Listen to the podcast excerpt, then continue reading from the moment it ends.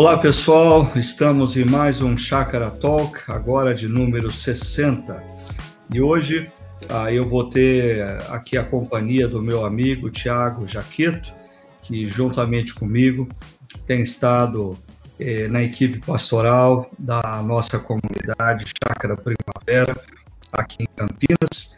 E como sempre, temos aí o apoio na área técnica do Aquila, que está sempre nos ajudando ah, nesse esforço comum aqui.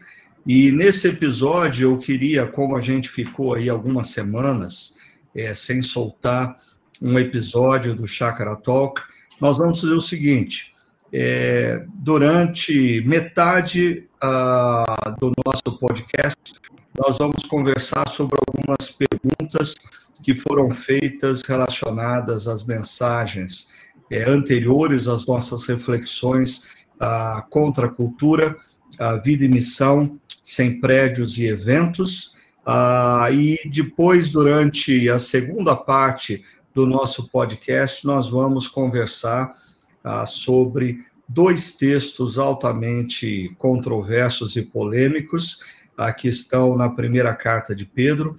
Um que estava no texto que foi alvo da reflexão do pastor Tiago Jaqueto no último domingo. Se você ainda não viu essa reflexão, eu ah, encorajo você a, a vê-la e ouvi-la. Muito boa palavra. E ah, o outro texto controverso e polêmico de 1 Pedro está justamente é, no texto que nós vamos fazer uso para a nossa reflexão no próximo domingo, às 10 horas da manhã, e aí que estará sob a minha responsabilidade. Então, ah, Tiago, tá tudo bem com você? Como que você está? Oi, Ricardo, tudo certo, graças a Deus. Mais uma vez, uma alegria estar com você aqui. Joia, pronto para a gente bater um papo sobre as perguntas que foram feitas aqui para a gente e sobre aqueles textos ah, que você tanto gosta de falar sobre eles? Mais ou menos, né? Porque se Lutero não sabia a respeito do texto, quanto mais a gente aqui, mais a gente pode tentar. Bom, Lutero vai ser o nosso refúgio, né?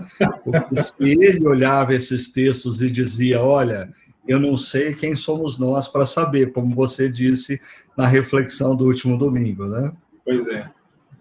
É eu sabe, uh, Tiago, até uh, entrando um pouco nisso, é, é interessante a gente pensar que Lutero, que a gente tem como um grande reformador, era capaz de olhar para um texto bíblico e dizer: ah, ah eu, não, eu não sei exatamente o que Pedro ah, queria dizer com isso, porque a gente vive num contexto tão complicado, onde nós temos tantos teólogos, é, web teólogos, né? aonde eles fazem afirmações tão categóricas, parece que eles têm certeza de absolutamente tudo. Ah, eles sabem, talvez, mais do que o próprio Espírito Santo, que inspirou a palavra de Deus, e aí parece que na nossa espiritualidade é, atual não existe espaço para dúvida, não existe espaço para fraqueza, não existe espaço para eu olhar para um texto e dizer, ah, isso pertence ao mistério de Deus. Eu não, eu não saberia dizer. O que, que você acha? Você acha que é por aí mesmo? Ah, completamente, Ricardo, porque a teologia ela é uma atividade humana e como uma atividade humana, ela é marcada pela limitação, pelas falhas, pelas incoerências humanas, né?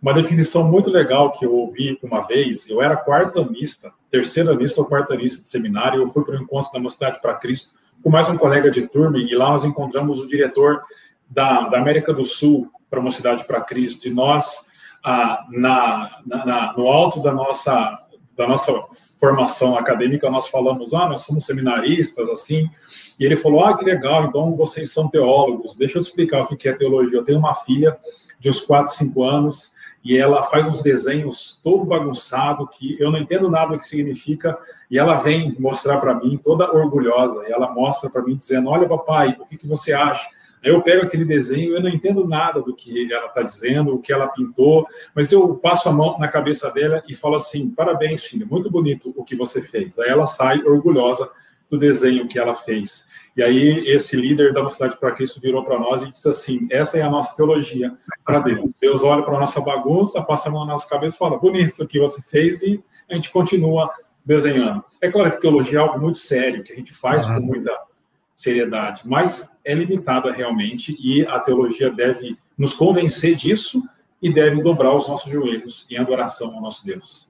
É, eu acho que assim uma coisa que a gente precisa sempre ter em mente quando lida com a Bíblia ah, e consequentemente com a teologia ah, é o perigo da arrogância, é o perigo de nós é, lidarmos como os detentores da verdade e não existir espaço para dúvida, porque isso vai nos assemelhar àqueles que resistiam à própria palavra de Jesus, os fariseus, os escribas, os mestres da lei no tempo de Jesus, né?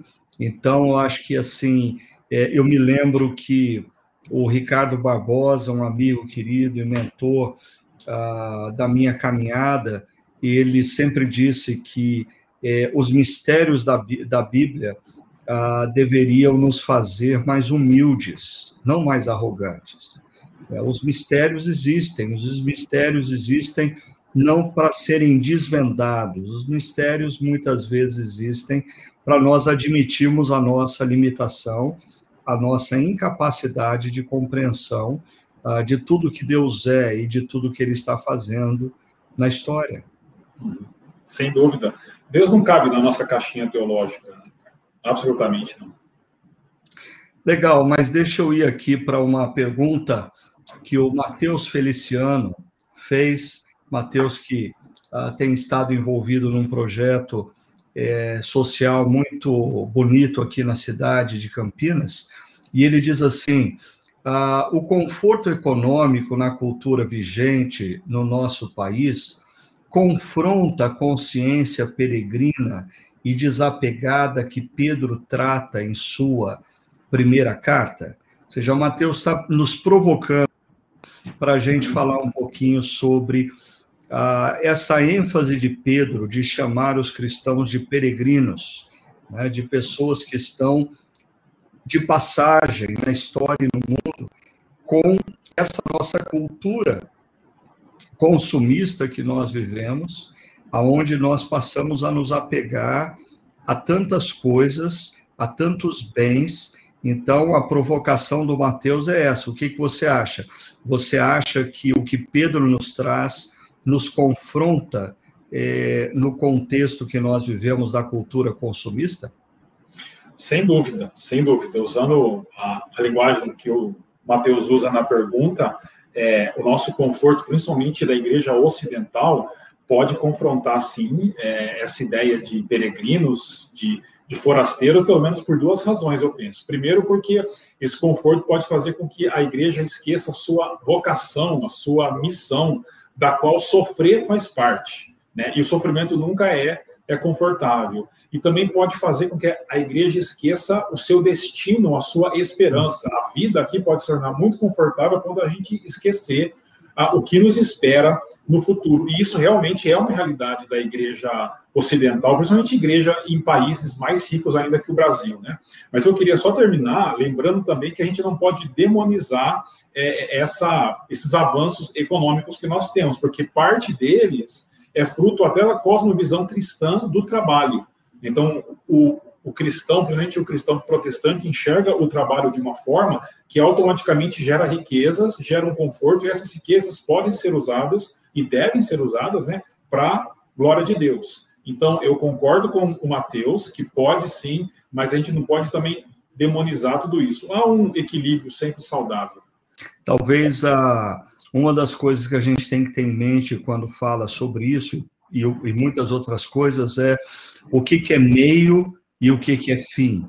Né? Se os nossos bens, se as aquisições que nós alcançamos ao longo da nossa caminhada profissional ah, são meios, meios para nós exercermos a nossa cidadania do reino, meio para nós abençoarmos vidas, meio para nós fazermos diferença na vida de outros.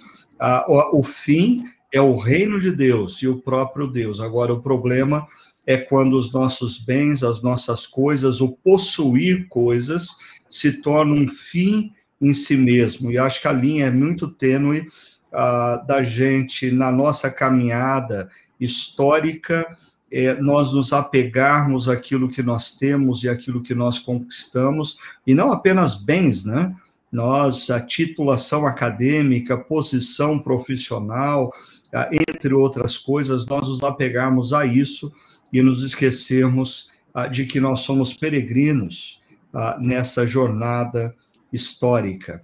Eu muitas vezes eu, eu usei a seguinte ilustração, Tiago, é, para tornar claro para as pessoas o pecado que a gente comete, é, é como se nós fôssemos convidados para um banquete e antes de nós entrarmos na sala principal do banquete, é servido um coquetel, um coquetel que tem algumas entradas. A linguiça, a, perdão, é azeitona, pedacinhos de linguiça, patê, coisas assim, quitutes, mas são entradas, não é o banquete. Mas aí pessoas começam a se perder a ponto de encher o bolso ah, das coxinhas, dos quibes, dos quitutes, das azeitonas, ah, perdendo a visão de que o banquete está por vir. Ah, nós, na história, nós desfrutamos de algumas bênçãos que Deus nos dá, elas devem ser usadas como meios, não como fins, e nós precisamos tomar muito cuidado ah, para não, não, nos agarrarmos a elas achando que ah, esses benefícios é o banquete que Deus tem preparado. Não, o banquete está por vir. Né? Mas ah, o Enio, o Enio, que é, é da nossa comunidade aqui, ele, ele traz uma outra pergunta muito pertinente nessa conversa que a gente está tendo em 1 Pedro. É como sermos santos, e você tem falado muito dessa questão da santidade, e relevantes em meio a uma cultura tão polarizada e politizada. Como ser santo e relevante numa cultura tão politizada e polarizada como a nossa? Primeiro você. Eu, eu, eu responderia com Pedro, em 1 Pedro 3,15, que Pedro fala: santificai a Cristo como Senhor em seu coração. Né? E eu trabalhei na mensagem do último domingo, que é a ideia de santificar ali, a gente precisa entender como a ideia de obedecer a Jesus, e aí tem o desenvolvimento, né? Como Senhor, essa palavra Senhor no primeiro século era relacionada ao imperador, então é uma obediência é, que diz respeito a uma lealdade é, de todas as formas da vida, e ele termina falando de coração, ou seja, integralmente. Realmente, eu concordo com o Enio, que é um desafio nós sermos santos e relevantes em uma cultura como a nossa, e o caminho seria uma obediência integral, é, sem negociação a Jesus. Legal, eu complementaria isso aí, algo que, Tiago, eu confesso que eu mesmo me surpreendi, eu não tinha a ideia do quanto Pedro enfatizava a questão da mansidão nessa carta. É, é, quando eu comecei a ler e a estudar essa carta para poder a, ah, pregar, eu me surpreendi assim como esse é um tema recorrente. E eu, eu acho que a mansidão tem tudo a ver com a, a forma de nós sermos santos e relevantes numa cultura polarizada e politizada, né? Porque a mansidão nos ensina o caminho de nós assumirmos posição sem agredirmos, de nós mantermos uma postura ah, sem ah, fazer, sem, sem oprimir o outro, sem cancelar o outro. E eu não sei se você ah, concorda comigo, mas à medida que a gente começou a falar sobre a mansidão como uma, um sinal do cristão, para mim começou a ficar tão claro o quão difícil tem sido para os cristãos na cultura atual, politizada e polarizada, se parecerem com Cristo nesse aspecto, ah, que era conhecido como alguém manso, assumia posições sem deixar de amar, assumia posições sem fazer disso uma agressão, né? Sim, sem dúvida. E, e, e hoje esse é um desafio ainda maior, pensando no nosso cenário uh, brasileiro, sem sombra de dúvidas. E aí nós temos uma outra pergunta da Fernanda. A Fernanda, ela diz, olá, Chácara, olá, pastor Ricardo, eu estou super animada com o tema contra a cultura, eu também estou. Minha pergunta é, pensando na conciliação entre as nossas vontades, ela coloca entre parênteses, o ambiente da cultura no dia a dia da nossa vida e o servir a Deus, conciliar as nossas vontades, o ambiente da cultura com o servir a Deus. Como podemos tomar decisões mais consistentes e que nos acrescentem no sentido de criar laços íntimos com Deus? O que, você acha, Tiago? É, essa é uma pergunta é, bem complexa para responder, mas tentando ser simples aqui, lembro aquilo que João fala na primeira epístola, que nós não podemos amar a Deus a quem nós não vemos se nós não amamos as pessoas que estão diante de nós. Então, eu diria que as decisões mais consistentes que podem acrescentar esses laços mais íntimos com Deus diz respeito às relações que nós temos interpessoais. É, trazendo o exemplo da mansidão que você é, trouxe na pergunta e na resposta anterior, nós precisamos ser pessoas mansas é, no sentido bíblico da palavra, né, como Jesus, e eu acho que nessas relações humanas pautadas por princípios bíblicos, nós vamos acrescentar ah, muita coisa na nossa relação com Deus, porque a fé cristã, diferente de outras expressões religiosas, como o judaísmo é, né, no Antigo Testamento, exige uma boa e justa relação com o próximo, não apenas só com Deus, mas com o próximo. Então, eu diria que nós podemos tomar decisões em nossas relações interpessoais. Legal. Eu, eu quando eu, eu confesso, quando eu li a pergunta aqui da Fernanda, Fernanda, um, uma palavra que me, assim, me gerou um certo desconforto foi a palavra conciliação. É, conciliar a nossa vontade, e ela colocou entre parênteses o ambiente da cultura do dia a dia, com o servir a Deus. Porque, uh, para mim, talvez tenha gerado incômodo, porque uh, eu acho que uh, se você quer uma vida íntima com Deus, eh, talvez não exista conciliação entre o que a cultura impõe e nos oferece como caminho e o que Deus ah, nos coloca como caminho dele. Ah, inclusive, ah, no próximo domingo, nós vamos estar estudando um trecho onde Pedro deixa isso muito claro. Se a Fernanda estiver nos ouvindo, eu convido ela para estar com a gente, aonde Pedro vai falar sobre a ruptura, é, que nós, como cristãos, precisamos perceber qual é o caminho que a cultura nos coloca e nós precisamos romper romper. Então, existem momentos que, para a gente viver uma vida de intimidade com Deus, não existe como conciliar, uh, mas existe como optar.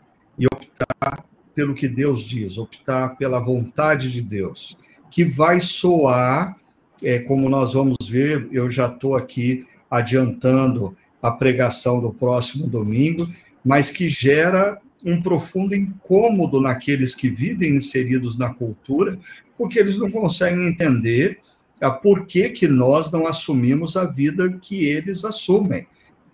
então, isso vai gerar é, insultos, vai gerar perseguições, mas esse, às vezes, é o caminho que nós temos que trilhar, segundo Pedro.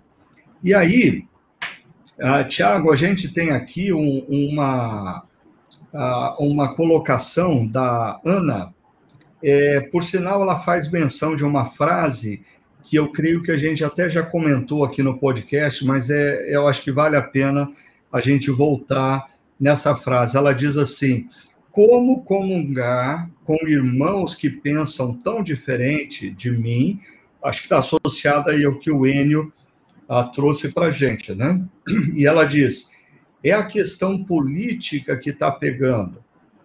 Até li uma frase que me identifiquei no Facebook. Ah, eu tenho a, frase é a seguinte: eu tenho saudades de quando os crentes queriam que eu aceitasse a Jesus e não o Bolsonaro. Confesso que tanto mais o assunto uh, confesso que tenho uh, mais assunto, mas que não sai da boca dos irmãos essa questão. Então, a, a Ana aqui, ela está perguntando para a gente como que ela pode é, ter comunhão com pessoas que ela pensa de forma tão diferente. Você teria alguma dica para ela, Tiago? Ricardo, é, é, interessante que isso é tratado por Paulo em algumas cartas. Ele fala de uma comunhão, mas não uma comunhão fruto de, de, um, de uma forma de pensar igual. Mas pessoas pensam diferente com relação a outras áreas da vida, mas elas conseguem ter uma comunhão conforme a Bíblia ensina. E o fator unificador dessa comunhão com pessoas que pensam diferente sobre outras coisas é a presença de Jesus e a lealdade a Jesus. Então, eu responderia a, a Ana que a lealdade última a Jesus é a, a, o fator de comunhão possível. Né? O que está dividindo a igreja é que as pessoas têm lealdades últimas a outras pessoas, a outras ideologias, a outros partidos que não a Jesus. Então, as pessoas podem ter perspectivas diferentes, mas se elas tiverem uma lealdade última a Jesus, isso vai ser, esse vai ser o fator de, de unidade da igreja. Agora, eu também quero lembrar a, a Ana, que é um risco que a gente corre, de achar que só os outros estão errados e não a gente. Então, a gente precisa tomar cuidado também se nós não estamos ah, é, sendo um fator de desunião nessa, nessa soma aí, porque a nossa lealdade última não é a Jesus.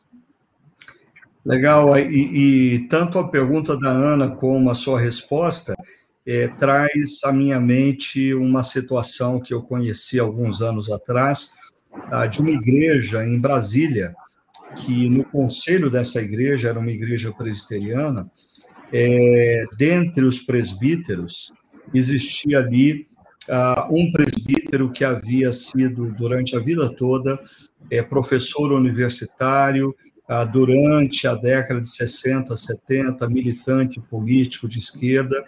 Ele foi preso, ele foi torturado no doicode, mas no mesmo conselho da igreja, ah, existia ali um, um, militar da reserva, ah, do alto comando, alguém que durante o regime militar ocupou posições estratégicas, inclusive no doicode.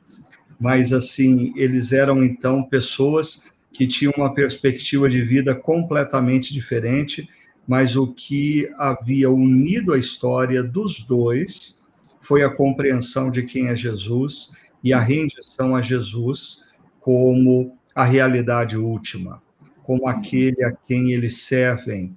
Ah, e isso os uniu, né? apesar das histórias tão opostas. E isso me lembra também do próprio grupo de Jesus, uhum. aonde você tinha ali Mateus, um publicano, alguém que era tido pelos judeus radicais como um traidor, alguém, um judeu vendido a, a, aos dominadores de Roma. E, por outro lado, você tinha um zelote, que era a, alguém alinhado a um partido radical revolucionário de esquerda, que se opunha veementemente e defendia a agressão àqueles que vinham de Roma. Então, eu creio que, assim, o nosso contexto atual, ele é desafiador, para a gente buscar um cristianismo uh, mais parecido com aquele que Jesus quis uh, que os seus discípulos, ou os seus primeiros discípulos, uh, vivessem, como você colocou, Tiago, aonde a realidade última e a submissão última seja Jesus como Senhor e não a, aquele político de direita ou de esquerda, seja quem for. Mas há uma outra Ana é, vai mais a fundo nessa questão, e aí eu vou deixar para você, apesar de que ela fala assim, Ricardo, refletindo sobre a sua mensagem do domingo, 2 de maio, faz tempo, primeiro domingo de maio, ela fala assim: algumas dúvidas ocorreram. Entendo inevitável que tenhamos que intencionalmente nos engajarmos em questões sociais, tanto à direita como à esquerda do matiz político para podermos trazer ah, para hoje os valores do reino de Deus que, que, que, que serão concretos no futuro. Assim, ela diz: contrário ao que você falou, entendo que faz, se faz necessário que a igreja e seu povo se engajem intencionalmente em causas que reflitam os valores de Deus, quer sejam tais causas da bandeira de direita ou de esquerda, pois se não houver engajamento, não haverá mudança. Bom, antes do Tiago me livrar dessa situação aí, deixa eu é, é, esclarecer uma coisa para Ana. Assim, é, em momento algum eu disse que nós, como cristãos, não temos a, que nos envolver com as questões sociais. Muito pelo contrário, eu apenas disse e tenho dito ao longo da minha caminhada a, que nós precisamos estar atentos que existem momentos na história a, que o que nós chamamos de direita política levantam bandeiras que são bandeiras do reino. Existem momentos na história que a esquerda política levantam bandeiras que são bandeiras do reino. Existem momentos na história que a centro, o centro-esquerda, centro-direita, o centrão levantam bandeiras, do, ou seja, o reino de Deus não está com nenhuma ideologia política, mas ah, ideologias muitas vezes trazem à tona temas que pertencem à agenda do reino. E aí, o meu posicionamento há muitos anos tem sido é, é aquele que o Francis Schaeffer ah, chamou de cobeligerância.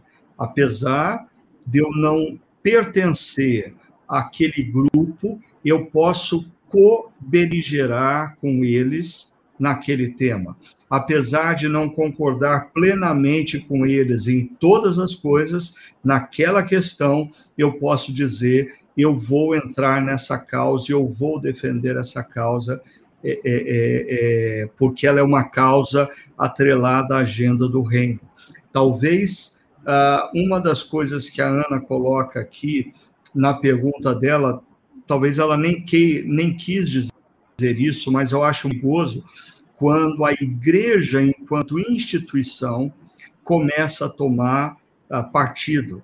Uma coisa é a igreja equipar os crentes com a cosmovisão cristã, para que eles sejam capazes de olhar para o mundo, perceber o que está acontecendo, ter senso crítico para com a cultura e estarem equipados com os valores do reino para agirem nas mais variadas áreas da vida como cidadãos do reino de Deus.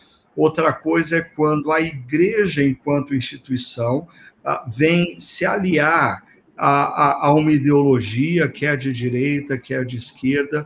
Isso normalmente é perigoso porque a igreja tem o seu caráter profético e quando ela se confunde com a ideologia vigente, ela perde a capacidade profética, ela, ela, ela se torna atrelada a um determinado governo, a determinados do, do, governantes, e, e, e como se cala ah, porque se vê atrelada àquelas ideias. Então, uma coisa é a igreja equipar os santos, os crentes, homens e mulheres, para uma visão crítica da cultura e com valores do reino nas mais variadas áreas de atuação eles fazerem diferença. Outra coisa é a igreja como instituição se posicionar a favor de A ou B. Isso, em alguns momentos da história, se revelou altamente perigoso. Mas, Tiago, agora você conserta tudo o que eu disse e dá uma palavra sobre isso aí, por favor. Ricardo, eu acho que você já respondeu, porque essa questão de direita e de esquerda é algo que, historicamente, vai se movendo, não é algo estanque. Né? Então, ora, a fé cristã, é, ela tem é, defesas mais próximas da esquerda, ora da direita. Depende do momento político de cada nação, de cada país. Porque essas, essas é, posições, elas não são estanque, estanques, né? Mas eu acho que o problema é que essas causas sociais, elas, elas partem de uma perspectiva de um mundo imanente, e aí já começa o problema. Né? O mundo imanente é um mundo fechado. Então, embora esses movimentos consigam identificar problemas reais na nossa sociedade, as soluções propostas não levam em conta Deus, não levam em conta o Evangelho, porque são imanentes. Esse é o primeiro é, problema. O segundo, decorrente desse primeiro, é que se você abraça essas causas sociais através desses movimentos, esses movimentos exigirão da igreja que abrace é, a causa como um todo. E aí nós seremos compelidos à idolatria, porque desde que esse é um movimento, ou são movimentos imanentes, eles têm ídolos, porque não tem uma esperança no Evangelho, né, em Deus, é, é, num, numa outra realidade. Então, nós seremos obrigados a abraçar a causa como um todo, e isso implica em idolatria. Esse é o segundo problema que eu vejo. E o terceiro, e eu acho que esse é o mais sério, é que abraçar essas causas não significa a resolução dos problemas, porque para mim esses movimentos, de novo eu digo aqui, eles conseguem identificar até os problemas, mas a solução que eles apresentam, elas não são reais. O que eu quero dizer com isso? Pensa num, num, num homem que é machista, e aí você tem todo movimento feminista contrário a isso. Eu entendo, posso estar errado, sabe, honestamente, mas eu entendo que os movimentos não conseguirão é, transformar o coração daquele homem. Ele vai continuar sendo machista. O máximo que vai acontecer é ele ficar um pouco inibido de manifestar seu machismo. Agora, quando o evangelho é apresentado, e aí é o que você falou, a igreja precisa apresentar o evangelho, o coração desse sujeito é transformado. E aí ele deixa de ser machista e passa a enxergar a mulher, por exemplo, na perspectiva bíblica, com toda a sua dignidade, né, com todo o seu valor que a gente encontra na Bíblia. Então, é, eu sei que tem muitos cristãos com boa vontade que advogam da igreja abraçar essas causas. Eu já fui criticado por falar contra isso, mas eu entendo que a igreja tem seu papel, como você disse, e se nós abraçarmos essas causas, nós estaremos em um caminho de ineficácia e de idolatria. É, é interessante que, assim, é, algumas dessas causas que nós mencionamos, elas são causas que o cristão, de fato, deve é, se envolver, né? Agora, é, o perigo é quando o cristão perde a concepção de que nós estamos inseridos é, num mundo instável. O mundo e o sistema que nós vivemos é instável não era para ser assim. E que a redenção de todas as coisas sempre será e sempre foi o evangelho de Jesus. Então, uma coisa, por exemplo, como você fez menção é, do homem machista, uma coisa é eu defender o direito da mulher. A outra coisa é eu passar a defender o direito da mulher de tal maneira que eu perco a noção da realidade e começo a achar que a mulher vai ser é, honrada e vai ter dignidade plena através da minha luta histórica e a luta na sociedade, ou seja, esse é um processo de autorredenção, e isso exclui o evangelho. Agora, eu dei o, seu, o, o, o, o exemplo, espero que os nossos ouvintes não se agarrem no exemplo e se esqueçam do princípio, mas ah, o princípio é: nós, como cristãos, devemos nos envolver com todas aquelas causas atreladas à justiça, à verdade, à dignidade do ser humano, sem nunca nos esquecermos que nós não vamos alcançar na história a plenitude da justiça, a plenitude da dignidade humana sem o Evangelho de Cristo.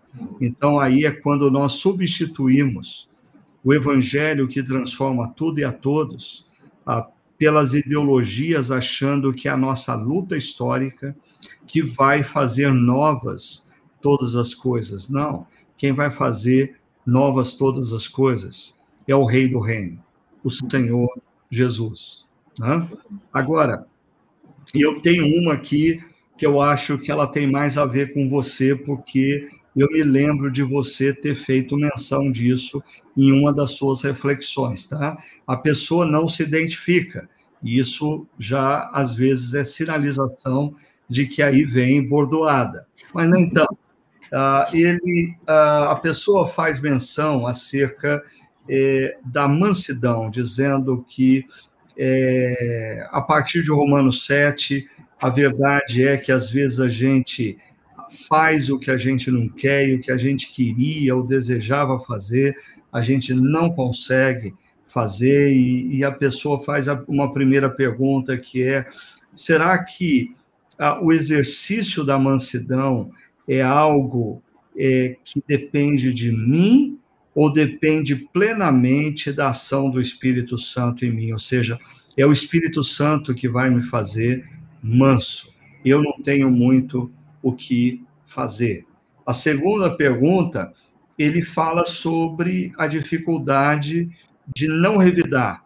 É, então, não revidar quando é agredido, não revidar quando é ofendido, porque ele diz que, assim, não revidar não é uma forma de você contribuir para que a injustiça se prolifere?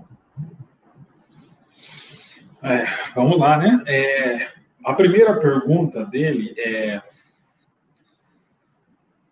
é bem complexo também, mas vamos tentar responder. Mas eu diria que a mansidão bíblica, ela não é fruto de um desenvolvimento moral ou ético nosso.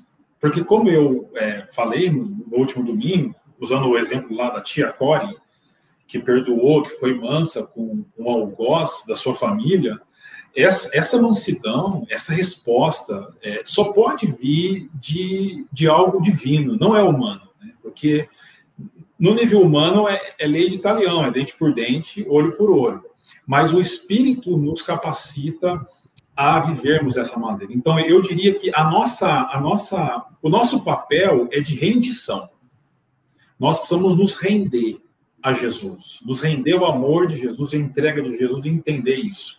Então, como Paulo fala, né, Cristo vive em mim, já não sou eu quem vivo, então nós conseguiremos viver de uma maneira mansa, como Jesus diz: aprendam de mim, porque sou manso e humilde, lá em Mateus 11, 29. Então, a mansidão é fruto de Cristo em nós. E o nosso papel é, é rendição, porque a gente está lutando demais com as nossas forças e não vamos, não vamos para lugar nenhum com as nossas forças.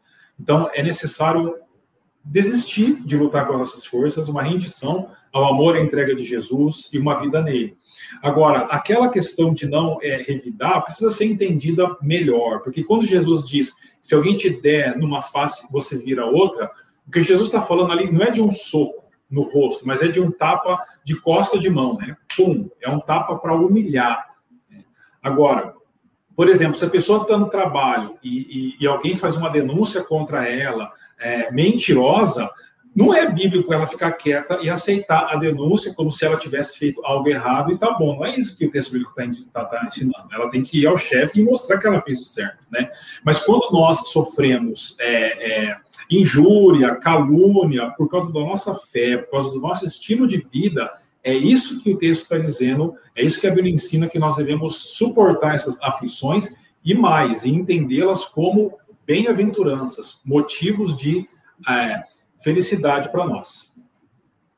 Legal. É, eu, eu creio que existem uh, momentos na vida em que nós nos deparamos com situações em que nós somos injustiçados e nós olhamos o cenário e não vemos alternativas uh, para reivindicar a justiça, ou talvez momentos em que a gente perceba que a, a, a auto fazer justiça a si mesmo é, não é o caminho que Deus quer para nós. E aí, eu acho que existem momentos que nós precisamos pegar a nossa causa e entregar a Deus, como Moisés fez quando Arão e Miriam ah, questionam a liderança dele, e o texto diz que Moisés entregou a sua causa a Deus. Né? E aí eu lembro do Salmo 37, ah, que fala para a gente entregar o nosso caminho a Deus e confiar nele, e ele fará sobressair sol, a justiça como o sol ao meio-dia. mas uh, eu acho que são momentos, uh, assim, específicos da vida, em que você olha e diz: Eu estou numa situação em que eu não tenho como reivindicar a justiça, ou não é de bom senso eu reivindicar justiça a mim mesmo, eu preciso entregar a minha causa a Deus e confiar que Ele faz a justiça. Né? Ah, é, é, um, é um exercício, e para mim a mansidão está muito atrelada a isso que você falou. Ela é simultaneamente um fruto do Espírito, ou parte do fruto do Espírito em nós, ah, mas ela é desenvolvida a partir de opções que nós fazemos. Em muitos momentos, a opção de entregar a nossa causa a Deus, que é o justo juiz, aquele que no Salmo 23 prepara ah, o banquete ah, para nós na presença dos nossos inimigos. Ter essa confiança de que Deus é justo juiz, é, é, é eu acho que é, é parte da reflexão nas nossas mentes e da meditação no nosso coração que nos leva também a atitudes de mansidão. Né? Agora, eu só fiz essa pergunta dessa pessoa para esquentar um pouquinho você, Tiago, porque é, agora que a gente vai para uma parte é, crítica.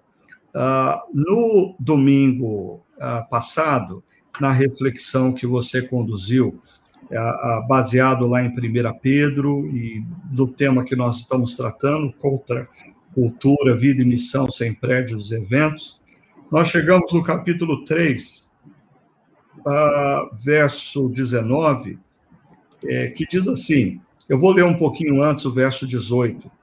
Pois também Cristo sofreu pelos pecados uma vez por todas, o justo pelos injustos, para conduzir-nos a Deus. Ele foi morto no corpo, mas vivificado pelo Espírito. E aí vem o verso 19. No qual também foi e pregou aos espíritos em prisão que história é essa de Jesus pregar aos espíritos em prisão? E o verso 20 diz que há muito tempo desobedeceram, quando Deus esperava pacientemente nos dias de Noé, enquanto a arca era destruída. Nela, apenas algumas pessoas, a saber, oito, foram salvas por meio da água. E isso é representado pelo batismo que agora também salva vocês, não a remoção da sujeira do corpo, mas o compromisso de uma boa consciência diante de Deus por meio da ressurreição de Jesus Cristo, que subiu aos céus e está à direita de Deus, a ele estejam sujeitos anjos, autoridades e poderes. A primeira pergunta que eu queria é, levantar para você, para a gente conversar um pouco aqui, é essa: que história é essa de Jesus pregou aos espíritos em prisão? Então, Ricardo, bom, esse é o texto que Lutero falou que não sabe direito o que significa, né? É, e o problema é que a gente tem no credo apostólico a afirmação de que Jesus foi ao Hades, então teve uma descida de Jesus lá. E muita gente entende que esse texto é o que fundamenta o, o, é, essa passagem do credo, né? Mas esse texto ele é complicado, então vamos tentar explicar. Há pelo menos quatro interpretações mais comuns desse texto. A primeira é que esses espíritos em prisão é, eram aquelas os, os, contemporâneos de Noé é, mortos. Então Jesus foi ó, onde eles estavam e pregou para eles. Mas essa é uma posição muito fraca porque até contradiz o que Pedro está escrevendo na carta. A segunda posição mais comum, e essa é esposada por Agostinho Calvino, por exemplo, é de que é, é uma referência aos contemporâneos de Noé e que Jesus, lá naquele tempo, através de Noé, que é o pregador da justiça, segundo a segunda carta de Pedro, pregou para aqueles. É menos problemática, mas eu acho que não se encaixa no argumento de Pedro.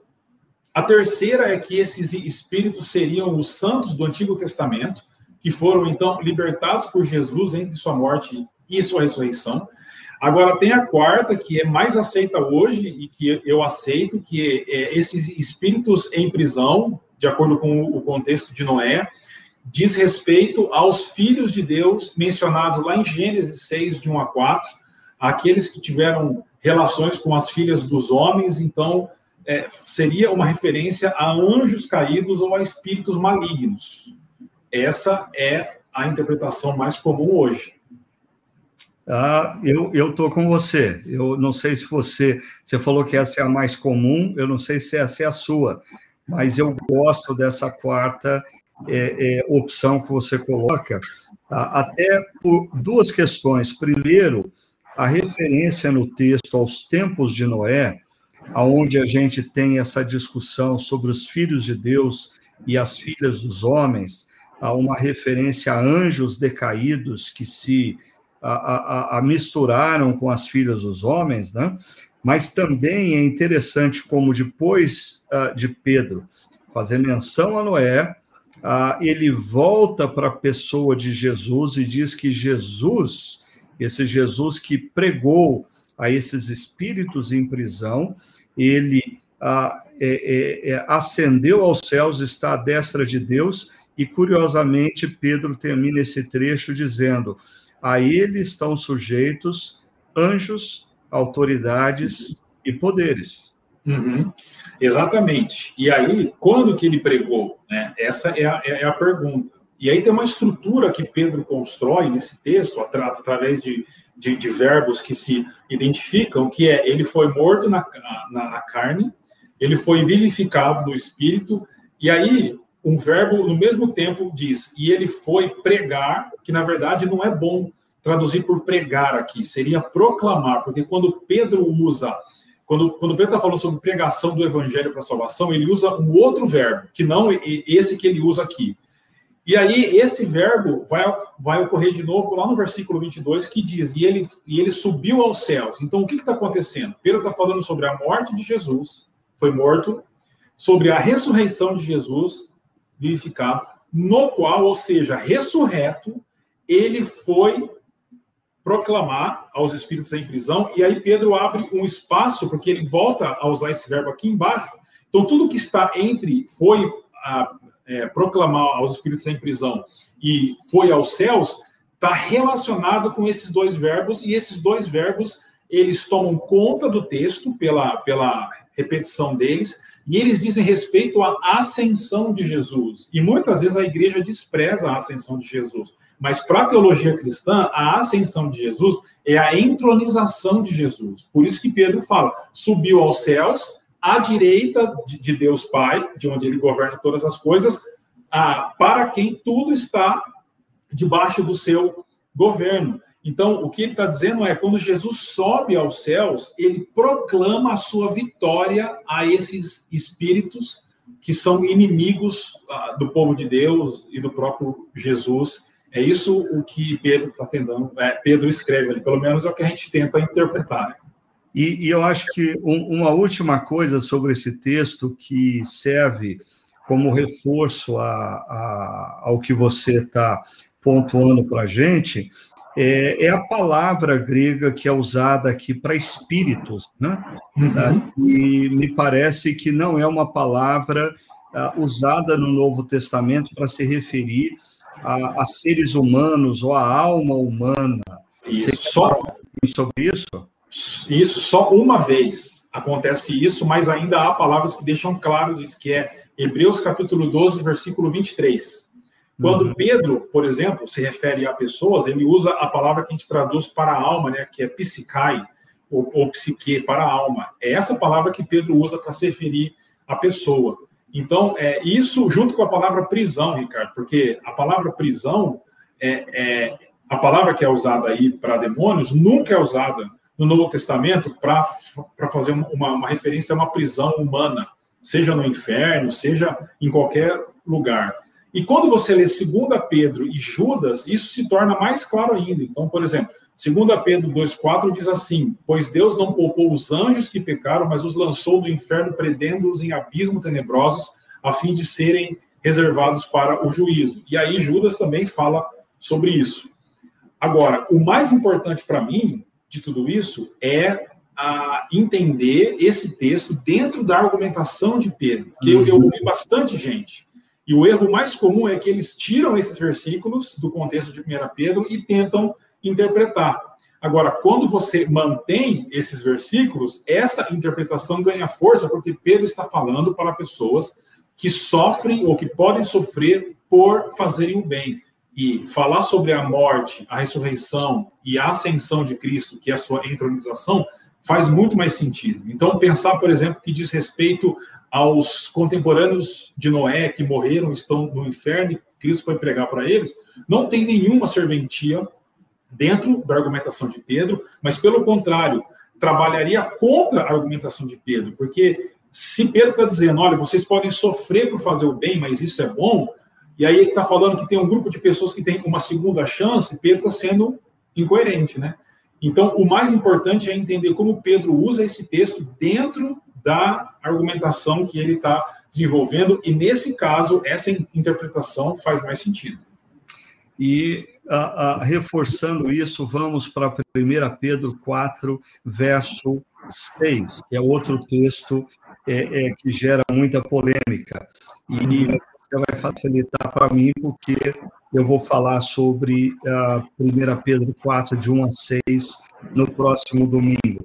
Mas o verso 6 diz assim: Por isso mesmo, e, e é isso que você está falando, uh, se trata de um contexto, né? é a conclusão de uma lógica que Pedro vem trabalhando, falando é, é, do, do, da perseguição que os cristãos estão é, é enfrentando, gerando sofrimento, tá? o que Jesus sofreu e como uhum. Jesus foi exaltado, e aí por isso mesmo ah, o evangelho foi pregado também a mortos, para que eles, mesmo julgados no corpo segundo os homens, vivam pelo Espírito segundo Deus. Eu vou repetir o texto, que eu sei que tem gente que escuta o nosso podcast correndo, na academia, ah, ou dirigindo e não está com uma Bíblia na mão. Então, olha só, diz assim: por isso mesmo, o Evangelho foi pregado também a mortos, para que eles, mesmo julgados no corpo segundo os homens,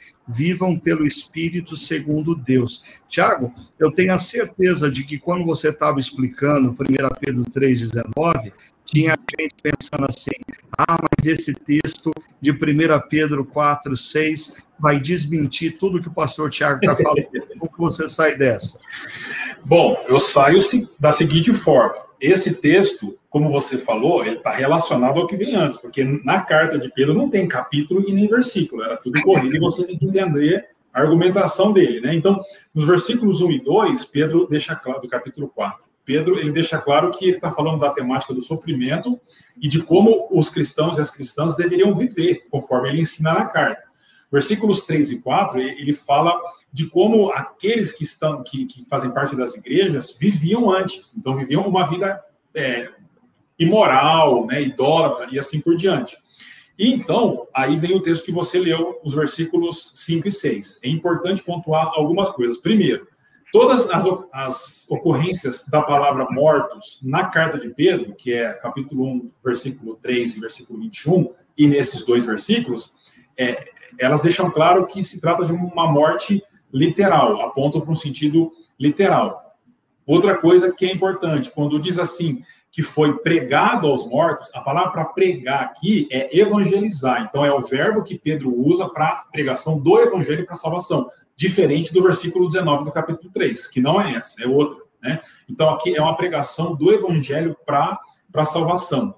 E aí, quando você lê o texto de maneira mais é, corrida, eu leio de novo aqui só para deixar claro, versículos 5 e 6, né?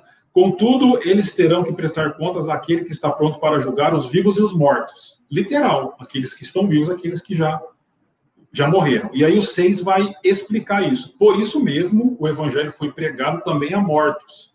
A NIV traduz assim: pregar aqueles que agora estão mortos. Então, esse é o sentido. Pessoas que ouviram do evangelho e no, no momento da escrita da carta já tinham morrido. Então, quando Pedro fala isso, ele está dizendo que ele está fazendo uma referência àqueles que ouviram do evangelho, mas no momento da carta eles estavam mortos. É o que Paulo vai falar em 1 Tessalonicenses capítulo 4, os que dormem no Senhor. Não é tão difícil assim. Só, só ajudando aí a turma, que NIV é a nova versão internacional, né? É, é em, inglês. Ah, é em inglês. inglês. Não a, a, em português. E, a português foi a que eu li que diz, por isso mesmo o evangelho foi pregado também a mortos, e não uhum. aqueles que agora estão mortos. Ou seja, uhum. ouviram o evangelho antes de morrerem. É isso? Isso, exatamente isso. E aí, quando fala que eles foram julgados é, é, é, segundo os homens, é que eles, eles morreram. Né? A morte é o julgamento para todos os homens, mas eles podem viver pelo Espírito, é, espiritualmente, porque o Evangelho foi pregado para eles. Uhum. Eu acho que o importante é, às vezes, as pessoas, as, principalmente aquelas que gostam de discussões bíblicas. Eu lembro que eu cresci numa igreja que a aula da escola bíblica dominical era considerada boa quando terminava em discussão. Ou hoje a aula foi boa, né? E, uhum. e existem pessoas que, assim, elas leem a Bíblia ah, para descobrir pontos polêmicos, e às vezes elas se apegam ao que é polêmico e se esquecem do que é o essencial. Eu acho que durante toda a carta de 1 Pedro, Pedro está escrevendo a uma igreja que está sofrendo, a uma igreja que está assim sofrendo perseguição. Tem sido difícil ser cristão a, a, a, num mundo com valores completamente contraditórios, e alguns deles você descreveu na última reflexão, estão é, perdendo a própria liberdade de comprar e vender, de participar das, da, da vida profissional e social da sociedade. E essas palavras de Pedro são para relembrar essas pessoas da esperança que existe naquele que escuta acerca de Jesus, compreende quem ele é e se rende a quem ele disse ser e o que ele veio fazer. Ou seja, ainda que a gente sofra na história, vida, no corpo, quando os nossos olhos se fecharem para a história, se abrirão para a eternidade e nós vamos desfrutar de uma vida imensamente, porque ah, quando os nossos olhos se fecharem para a história e se abrirem para a eternidade, aí começa o banquete. Aí é o banquete. Nós estamos na antessala comendo os aperitivos. O banquete vem quando os nossos olhos se fecham para a história e se abrem para a eternidade. Né? E eu só queria terminar, Tiago, para você fazer os seus últimos comentários e a gente encerrar de fato o podcast, só lembrando uma palavra que, em meio a toda essa confusão que nos envolveu na pandemia, o, o Mike Gorin, em certa ocasião, nos trouxe, dizendo que, assim, na, no nosso modelo de espiritualidade ocidental, desse mundo consumista e avesso à dor, não existe mais espaço para o martírio. E a palavra testemunho, que a gente tanto diz, ah, nós temos que ser testemunhas de Cristo no grego, é a palavra martírios. Né? Ou seja, é, é, é, a gente tem que tomar cuidado para. Nós estamos passando um momento de dor, de sofrimento, sim, sim, mas o que o Mike Gorin alerta, no mundo ocidental, um, uma cultura caracterizada pelo prazer e avessa a dor, não existe lugar na espiritualidade cristã para o martírio, para a dor e o sofrimento por Jesus. E parece que é isso que Pedro enfatiza muito, né? O que, que você poderia nos dizer para finalizar? Ricardo, não tem como discordar disso, porque a gente percebe uma igreja e uma teologia secularizada que busca realmente o prazer, o conforto, e o que Pedro faz, e tem sido muito proveitoso essa série de mensagens, porque é realmente contracultural, é nos desafiar um estilo de vida completamente diferente. Né? Mas o ponto que eu queria enfatizar aqui é que esse estilo de vida completamente diferente, que encara o sofrimento por causa do Evangelho, por causa de Jesus, por causa do estilo de vida conforme a vontade de Deus, não vem de nós mesmos. Nós precisamos é, é, nos rendermos ao amor e à entrega de Jesus, como eu já falei aqui, para que nós possamos, para que Cristo viva em nós. E aí nós conseguiremos ser realmente mansos e enfrentar uh, o mundo desse jeito. É realmente contracultural e só capacitado pelo Espírito a gente precisa, a, a, gente consegue fazer isso, né? Mas nós temos parte nisso, nós temos parte no sentido de é, re, realmente nos é, entregarmos a, a, a, Cristo e a buscarmos um crescimento espiritual. Isso vem através dos meios de graça, como leitura, oração, grupo pequeno, participação nos encontros da igreja, mesmo que online por enquanto, né? Então, é um desafio gigantesco, mas a única resposta que Deus tem para o mundo ainda é o evangelho através da igreja. Não há outra resposta. A gente precisa entender isso. É isso aí. Bom, eu queria agradecer mais uma vez o Tiago por essa oportunidade da gente bater papo para compreender de maneira mais clara uh, e aplicar a palavra de Deus às nossas vidas hoje. Quero agradecer também o Áquila, que sempre ah, tem nos dado seu apoio aí nos bastidores, e quero convidar você para estar com a gente no próximo domingo, às 10 horas da manhã, no chakra.org, que nós vamos continuar a, a, nossa série de reflexões é, é baseada na primeira carta de Pedro, contra a cultura, a vida e missão sem prédios e eventos. Eu tenho certeza que vai ser mais um momento precioso que você vai ser profundamente abençoado e desafiado, ok? Então, Deus abençoe a sua caminhada. Obrigado, Tiago. Obrigado, Aquila. E obrigado a todos vocês que têm colaborado e enviado as suas perguntas ao Chakra Talk, a chakra.org talk. Continue enviando suas perguntas, elas são muito bem-vindas, ok? Um abração a todos.